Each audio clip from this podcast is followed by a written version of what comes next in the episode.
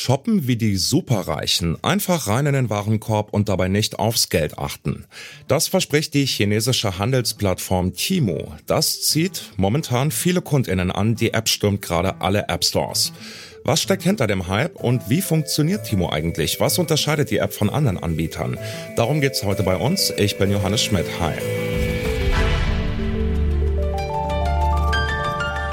Zurück zum Thema.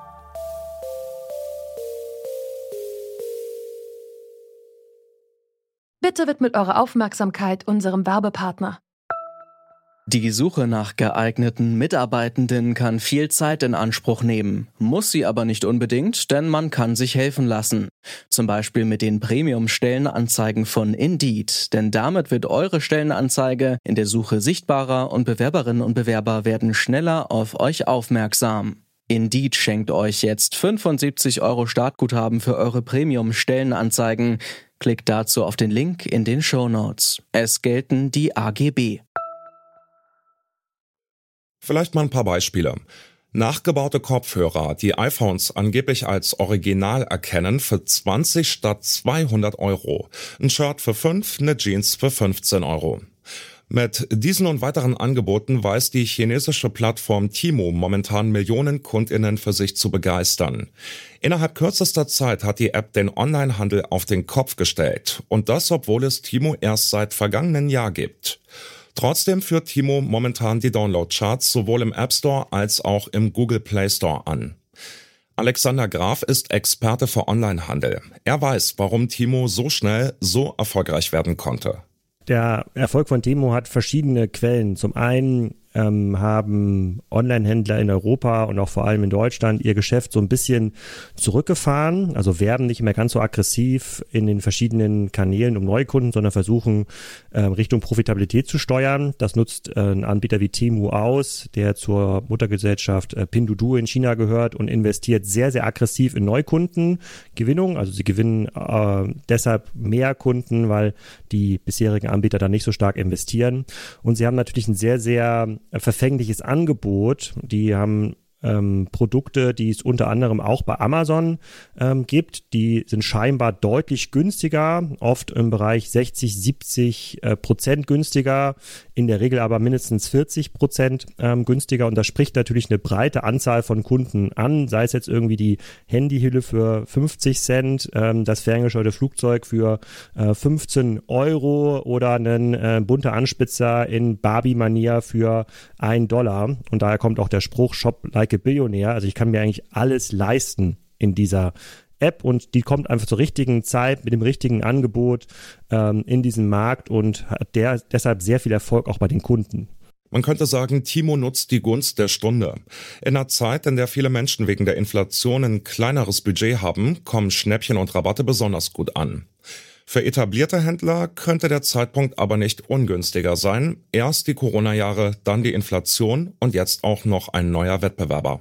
Wir betreten jetzt gerade eine neue Phase im Handel. Es geht nicht mehr darum, dass Produkte nur in China produziert werden oder dass chinesische Produkte ähm, in Europa verkauft werden. Ja, also dieses Made in China ist so ein bisschen vorbei, sondern wir kommen jetzt in eine Phase, in äh, der tatsächlich auch die chinesischen Plattformen den Kundenzugang own. Also alles kommt aus China. Produktion, Kundenzugang, Logistik wird in China gemacht.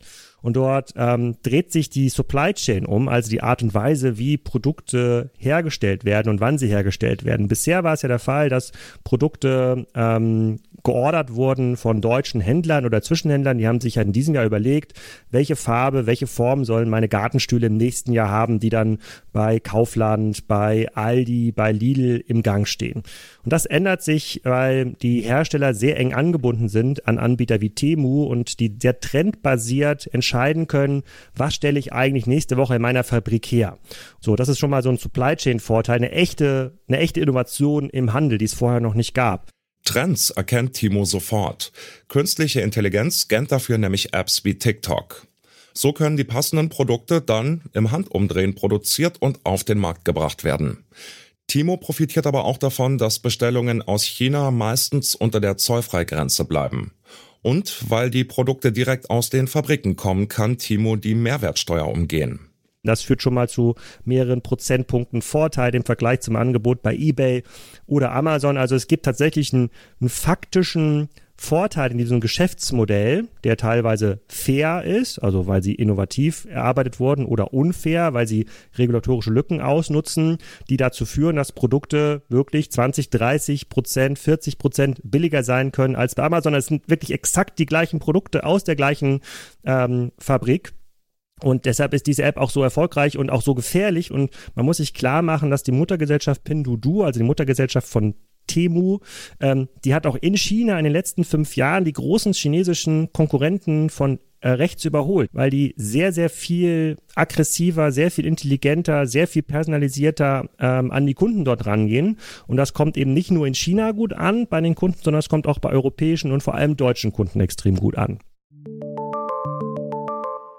Timo drückt die Preise durch kurze Liefer- und Handelsketten, aber auch durch Lücken im Recht. Kritik gibt es außerdem an Urheberrechtsverletzungen durch die Produkte, die auf der Plattform angeboten werden. Dazu kommen Vorwürfe wegen Datenschutz in Sachen Handelsrecht und auch für Datenmissbrauch wird das Unternehmen kritisiert. Was ist da dran? Also zu allen Vorwürfen kann man sagen, ja, ja, ja und ja. Das ist korrekt. Ähm, muss man so ein bisschen trennen, die Verbrauchersicht, die Wettbewerbssicht und was muss ich als Unternehmer daraus ähm, lernen.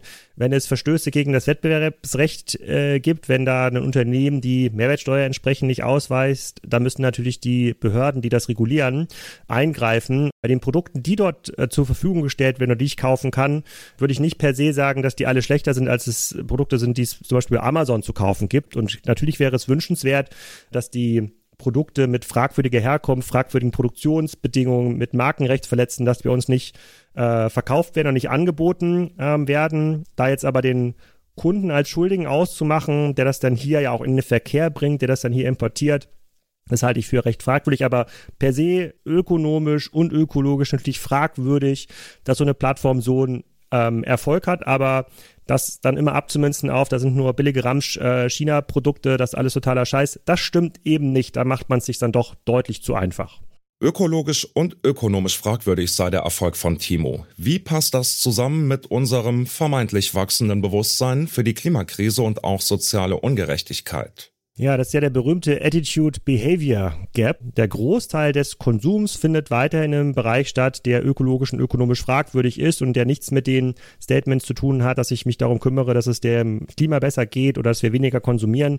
Ähm, so funktioniert unser Wirtschaftssystem nicht, aber fragen Sie mich nicht. Also ich gucke mir diese Produkte natürlich aus dem professionellen Interesse an und auch wie man das kauft und wie die dargestellt werden, teste das dann auch mal, aber es ist schon ganz, ganz schwer, dieser Verlockung auch zu widerstehen und zu sagen, okay, dieses aufblasbare Einhorn hier bei Temu, das kostet äh, 6 Dollar, das gleiche Produkt kostet bei Amazon 16 Dollar, okay, dann kriegt der deutsche Staat nochmal 2 Euro ähm, Steuern äh, damit und vielleicht wird nochmal ein Logistiker fairer bezahlt. Ich kann mir das leisten, deswegen kaufe ich das jetzt bei Amazon. Äh, die bessere Entscheidung wäre es natürlich gewesen, das gar nicht zu kaufen. Also kein Konsum ist die beste Entscheidung tatsächlich für die, äh, sozusagen für unser ökologisches Gewissen. Aber zeigen Sie mir doch mal ein, auch der hier zuhört, die, der so bewusst diese Kaufentscheidung trifft, das werden die allerwenigsten sein. Aber die allermeisten von denen werden trotzdem im Interview sagen, dass ihnen Klima und Gerechtigkeit wichtig ist.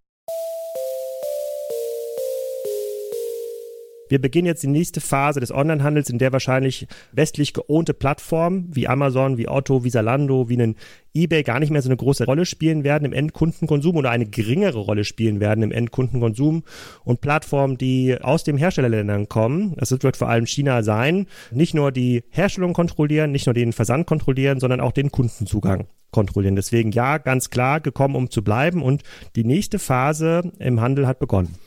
Das war nochmal Alexander Graf zu der Frage, ob der Hype um Timo gerechtfertigt ist. Neu, innovativ, günstig. So könnte man das chinesische Unternehmen wohlwollend beschreiben. Und das stimmt auch. Es hat aber einen Preis, denn Timo nutzt Rechtslücken und verschafft sich dadurch Marktvorteile. Und nachhaltig ist das Geschäftsmodell weder auf ökologischer noch auf sozialer Ebene. Astrid Jörke, Leonie Albrecht und Johanna Mohr waren die Redaktion dieser Folge. Chef vom Dienst war Anton Burmester und produziert hat die Folge Florian Drexler. Mein Name ist Johannes Schmidt und ich verabschiede mich bis die Tage. Zurück zum Thema vom Podcast Radio Detektor FM.